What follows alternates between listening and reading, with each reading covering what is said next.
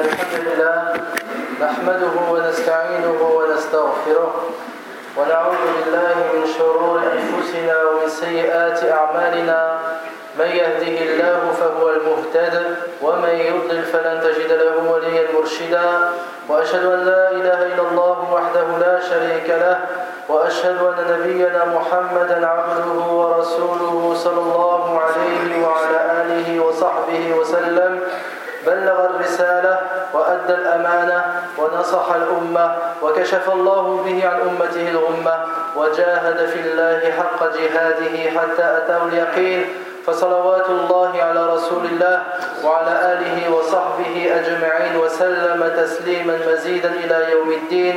أما بعد عباد الله اتقوا الله تعالى واعلموا أن تقوى رب العالمين رفعة في الدنيا ونجاة في الآخرة. قال الله جل وعلا ومن يطع الله ورسوله ويخشى الله ويتقه فأولئك هم الفائزون قال الله سبحانه وتعالى في كتابه العزيز مادحا أصحاب نبيه الكريم صلى الله عليه وسلم والذين يسيرون على نهجهم. قال تعالى والسابقون الأولون من المهاجرين والأنصار والذين اتبعوهم بإحسان رضي الله عنهم ورضوا عنه وأعد لهم جنات تجري تحتها الأنهار خالدين فيها أبدا. ذلك الفوز العظيم. أيها المؤمنون إن الاقتداء بالصحابة فضيلة. أصحاب النبي صلى الله عليه وسلم غفر الله لجميعهم وأوجب لهم الجنة. قال الله سبحانه وتعالى وكلا وعد الله الحسنى وهم قدوتنا ولذا قال رب العالمين والذين اتبعوهم بإحسان يجب علينا أن نتأسى بهم وأن نقتبس من أفعالهم الحسنة لأن الله رضي عنهم رضي عنهم بالإيمان ورضوا عنه بالثواب. هؤلاء قدوتنا. هؤلاء الذين حملوا الدين. هؤلاء الذين انتشر بهم الإسلام. هؤلاء الذين توسعت بهم رقعة دولة هذا الدين شرقا وغربا. Chers serviteurs d'Allah, craignez Allah d'une véritable crainte et sachez que la crainte du Seigneur de l'univers est source d'élévation ici-bas et de secours dans l'au-delà. Allah dit dans le Coran Et quiconque obéit à Allah et à son messager et craint Allah et le redoute, alors voilà ceux qui récoltent le succès. Allah dit dans le Coran faisant l'éloge des compagnons du prophète et faisant l'éloge de ceux qui suivent leur voie, il dit dans Surat al-Tawbah les tout premiers croyants parmi les émigrés, les et les auxiliaires, et ceux qui les ont suivis dans un beau comportement, Allah les agrée et il l'agrée. Il a préparé pour eux des jardins sous lesquels coulent les ruisseaux et ils y demeureront éternellement. Voilà l'énorme succès. Chers croyants, le fait de prendre exemple sur les compagnons est une vertu et un mérite. Les compagnons du prophète sallallahu alayhi wa sallam, Allah leur a tout pardonné et leur a tous promis le paradis. Allah dit dans le Coran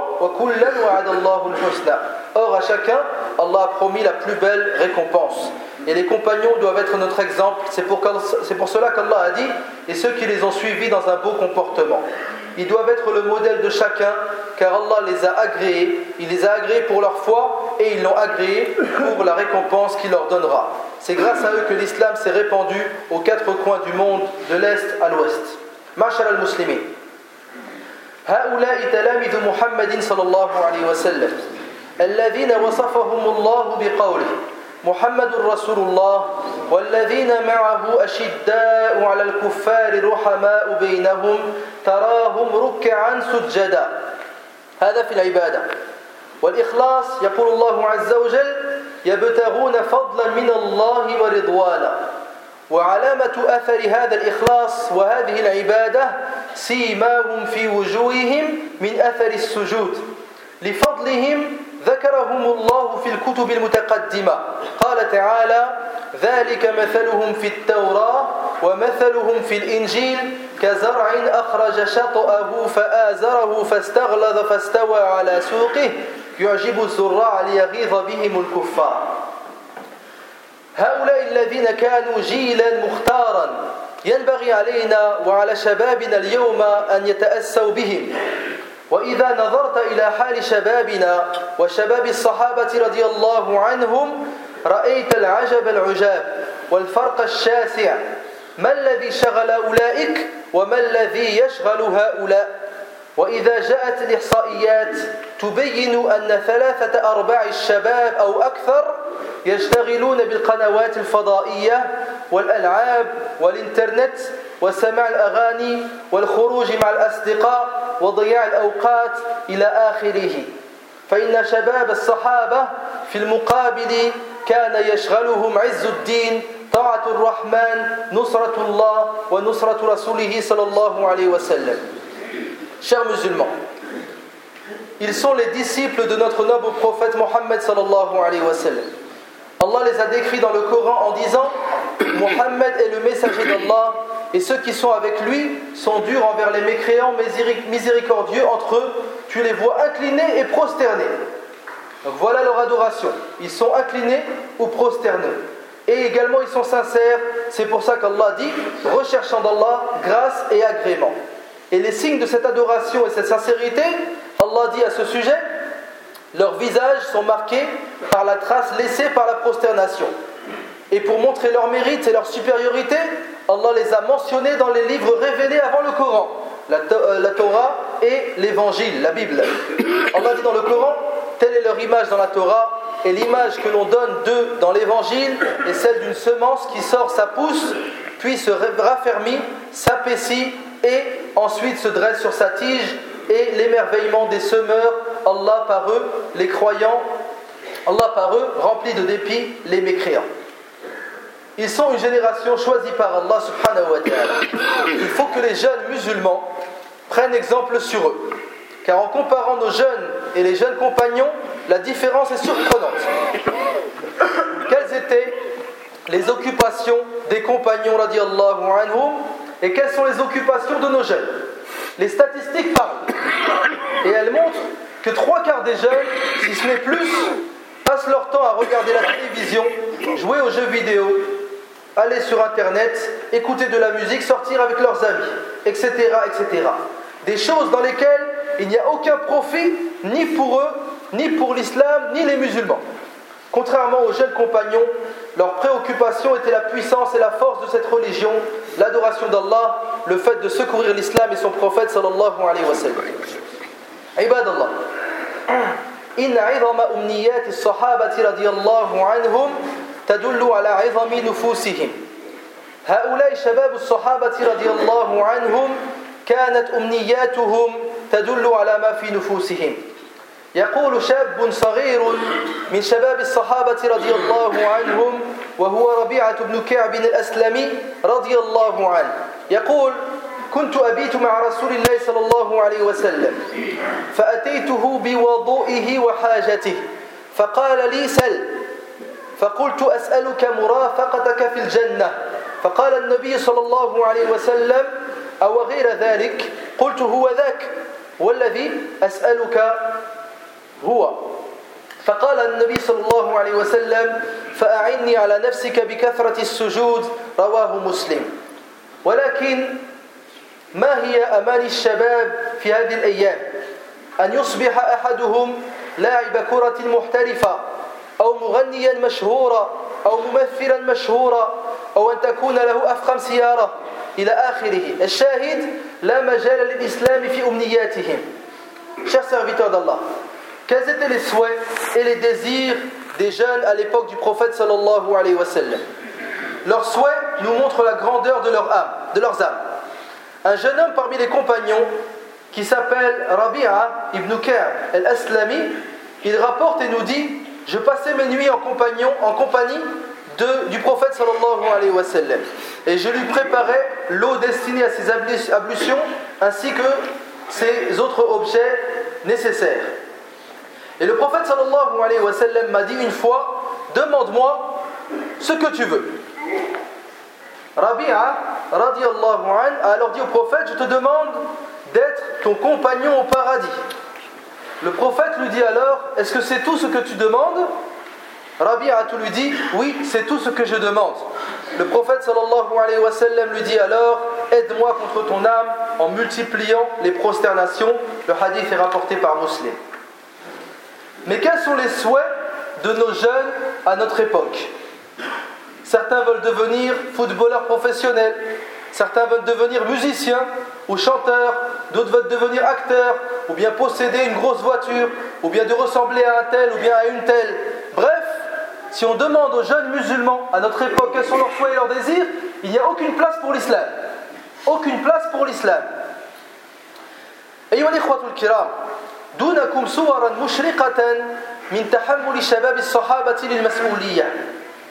تميز صحابة النبي صلى الله عليه وسلم وتميز شبابهم بتحمل المسؤولية بتحمل الأعباء وهم في السن المبكرة. لأن هؤلاء أصحاب التضحية كانوا يريدون فعلا نصرة الله وكانوا يريدون فعلا نصرة رسوله صلى الله عليه وسلم. كانوا يريدون عز الإسلام كانوا يريدون طاعة الرحمن. يقول النبي صلى الله عليه وسلم لزيد بن ثابت يا زيد تعلم لي كتاب يهود فإني والله ما آمن يهود على كتابي. قال زيد فتعلمت له كتابهم ما مرت بي خمس عشرة ليلة حتى حذقته يعني أتقنته وكنت أقرأه له كتبهم إذا كتبوا إليه وأجيب عنه إذا كتب رواه أحمد. هذا زيد بن ثابت رضي الله عنه. تعلم لغة بأكملها. لغة بأكملها. تعلم لغة في خمسة عشر يوما. لحاجة النبي صلى الله عليه وسلم وحاجة الإسلام.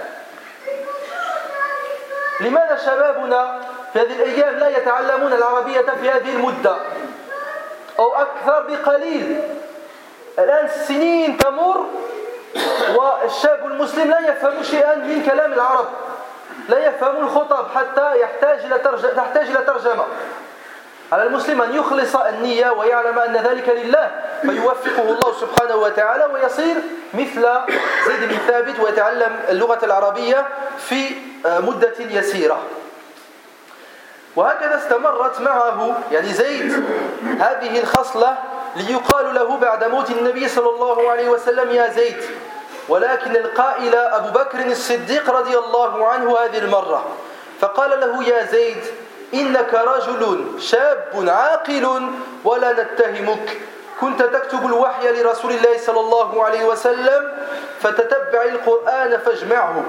كلفه أبو بكر بجمع القرآن.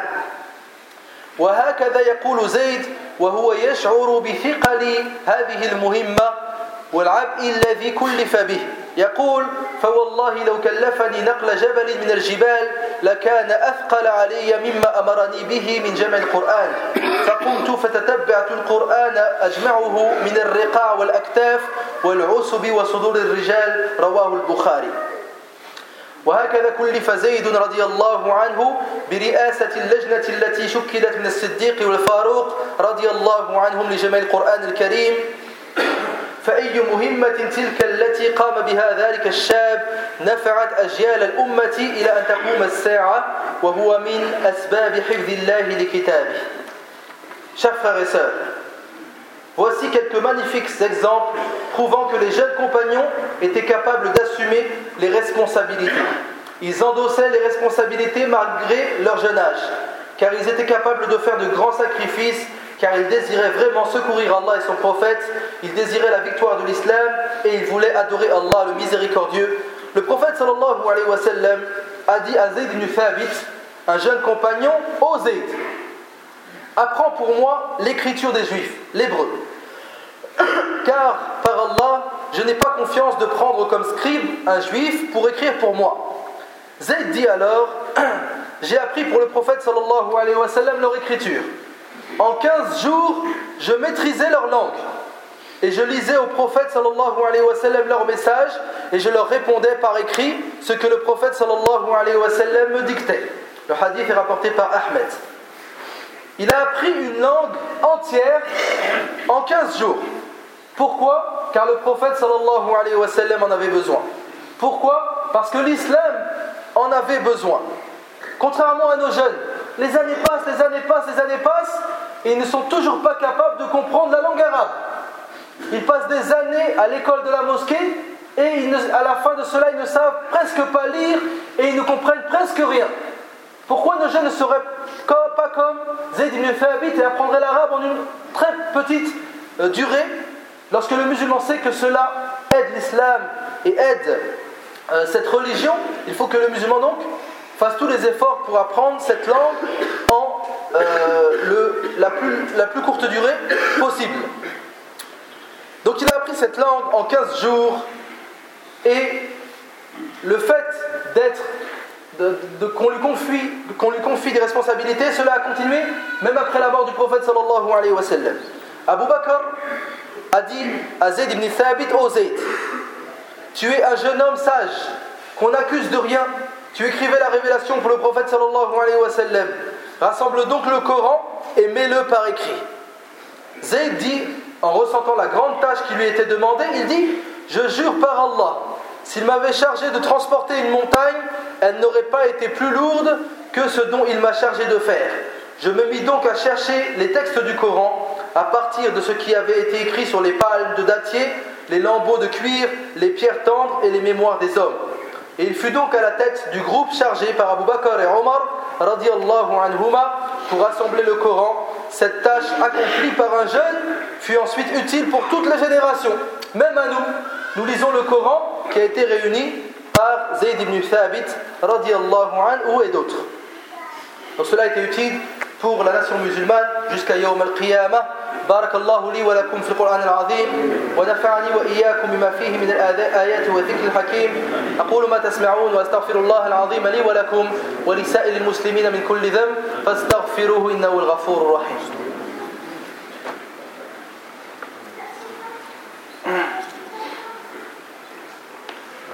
الحمد لله وكفى والصلاة والسلام على النبي المصطفى وعلى آله وصحبه المستكملين الشرف. أما بعد أيها المؤمنون كان شباب الصحابة رضي الله عنهم يحملون العلم.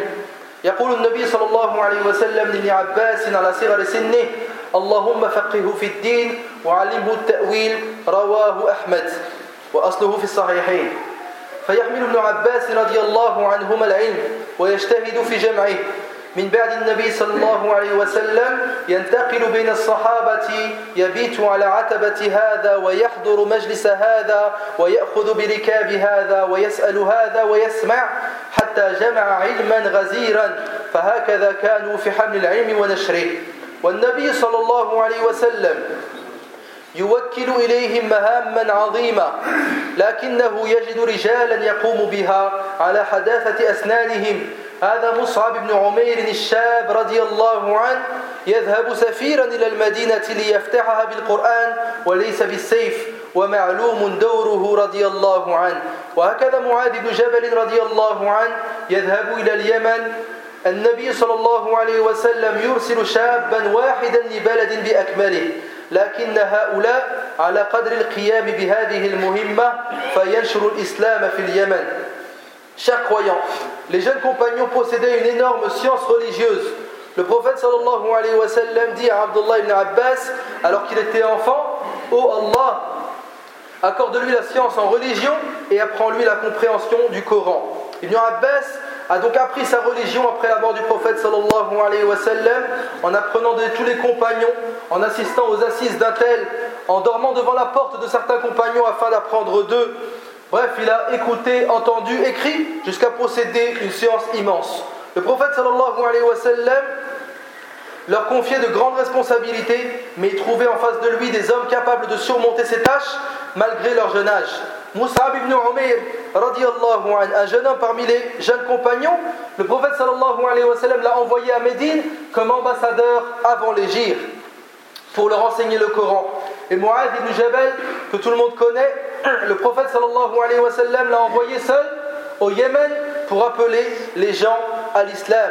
Mais ils étaient à la hauteur de cela et l'islam se répandut au Yémen. Ibad Allah. هكذا وجد النبي صلى الله عليه وسلم في أصحابه عددا كبيرا يصلح للقيادة والإدارة وللدعوة ونشر الإسلام هكذا كانوا بتربيته عليه الصلاة والسلام رجالا على صغر أسنانهم يحفظون الأسرار ويحملون الأخطار ويعبدون الله بالليل والنهار. ولم تكن قضية تحمل المسؤولية والأعباء مقتصرة على أمر الدعوة والجهاد في سبيل الله فحسب. بل كانوا أيضا بل كانت أيضا حملا للمسؤوليات الاجتماعية. في أسرة من الأسر قد يموت الأب. قد يموت الوالد فيخلف وراءه شابا وعنده تركة من الأخوات من الإناث. فماذا يفعل؟ يقول جابر بن عبد الله رضي الله عنهما أن أباه عبد الله مات وترك تسع بنات. وكم هي ثقيلة هذه التركة؟ تسع بنات والبنت تحتاج إلى حماية ورعاية. يقول جابر رضي الله عنه فتزوجت امرأة ثيبة.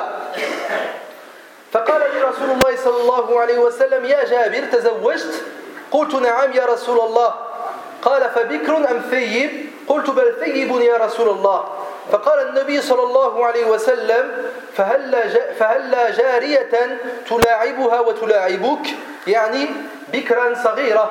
فقال جابر رضي الله عنه إن عبد الله يعني أباه هلك وترك تسع بنات وإني كرهت أن آتيهن بمثلهن فأحببت أن آجي, أن آجئ بامرأة تقوم عليهن وتصلحهن وتمشطهن.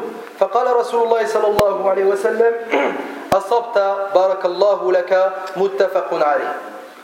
فهذا الصحابي يتحمل ويضحي بالزواج من البكر ويتزوج بالثيب لأنه أحس بالمسؤولية الاجتماعية تجاه أخواته والقيام بالتركة الثقيلة التي خلفها أبوه المجاهد المقتول يوم أحد, أحد شهيدا في سبيل الله Chers serviteurs d'Allah, le prophète sallallahu alayhi wa sallam a donc trouvé parmi ses compagnons un grand nombre de jeunes capables de guider et contrôler, prêcher, propager l'islam.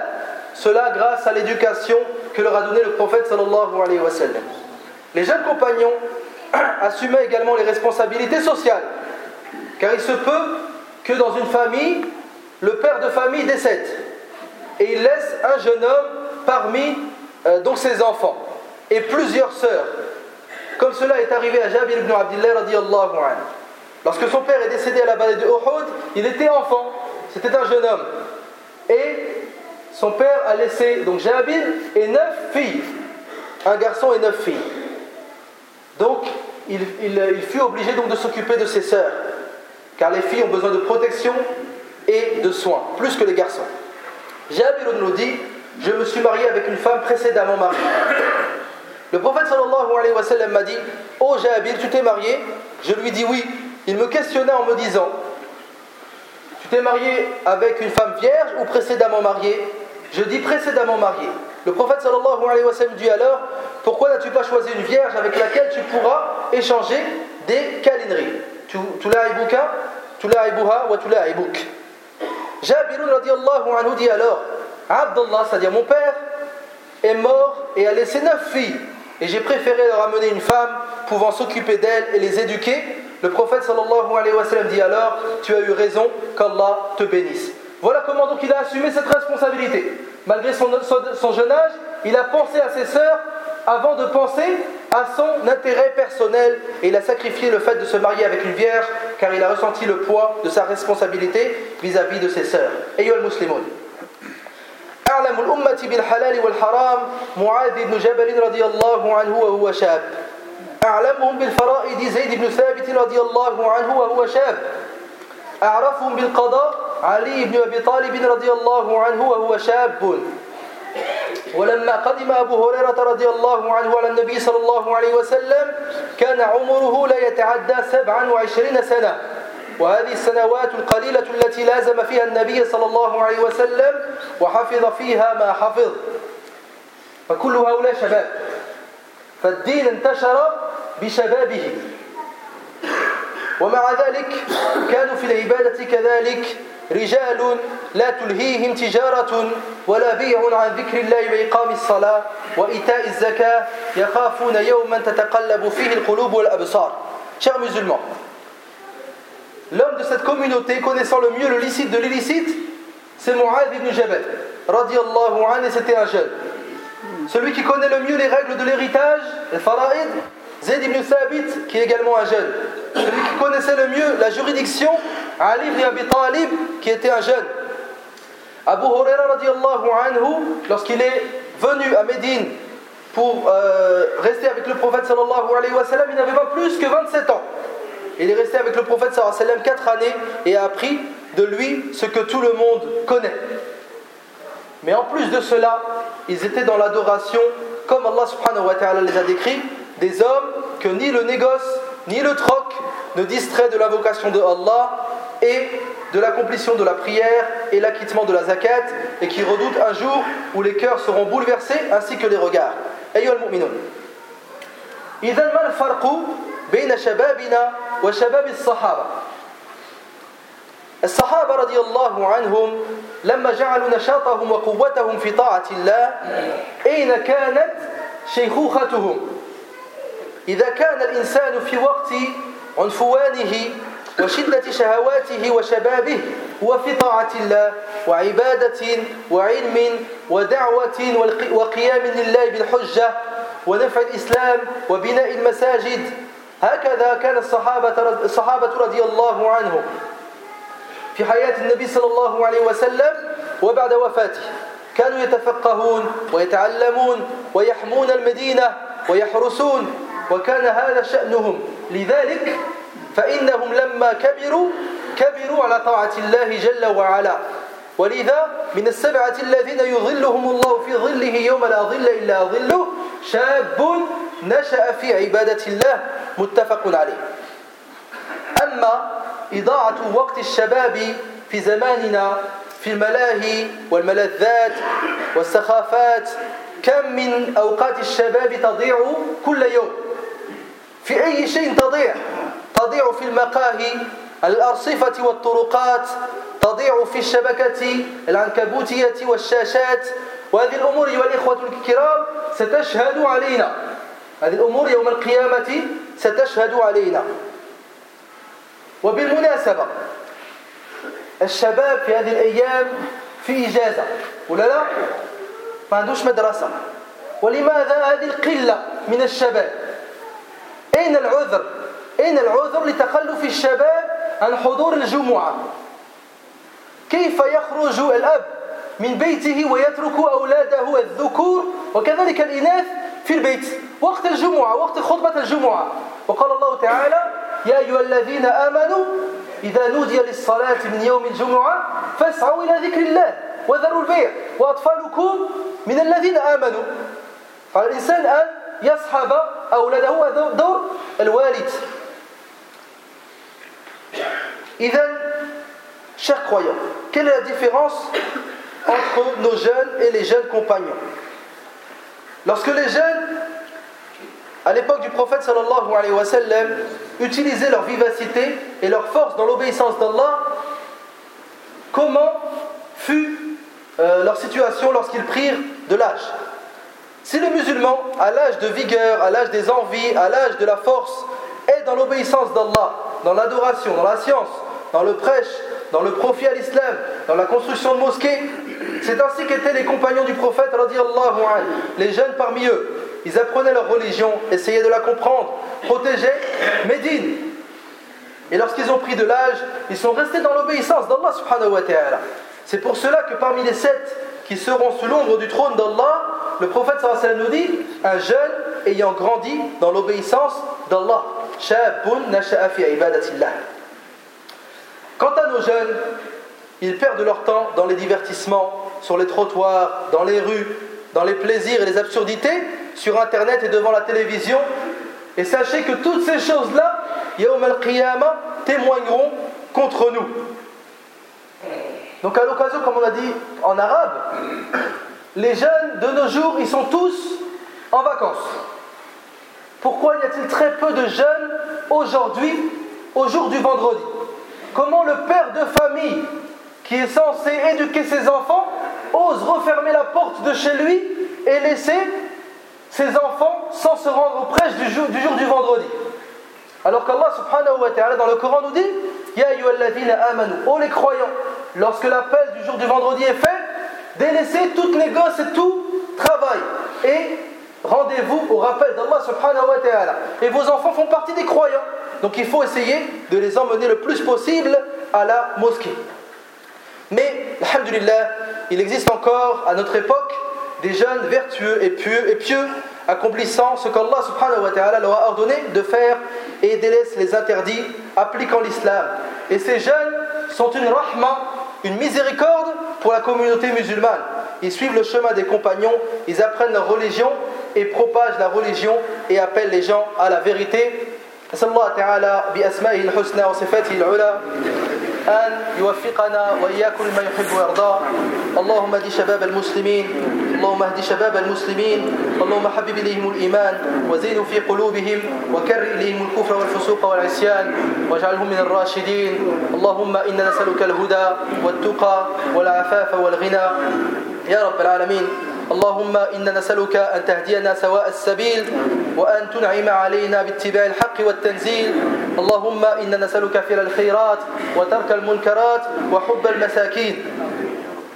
اللهم يا خير الناصرين انصر إخواننا في ليبيا وانصر إخواننا في تونس وانصر إخواننا في مصر وفي سائر بلاد المسلمين يا رب العالمين. اللهم احفظ المسلمين في ليبيا واقن دماءهم وآمنهم في أنفسهم وأموالهم وأعراضهم وول عليهم خيارهم وباعد عنهم شرارهم يا رب العالمين. اللهم احفظ المسلمين في ليبيا من الفتن ما ظهر منها وما بطن. اللهم الطف اللهم الطف بأهل ليبيا واحفظهم بحفظك واكلأهم برعايتك واحفظ بلاد المسلمين يا رب العالمين. ربنا أتنا في الدنيا حسنة وفي الآخرة حسنة وقنا عذاب النار. وصلى الله على نبينا محمد وعلى آله وصحبه أجمعين وآخر دعوانا الحمد لله رب العالمين.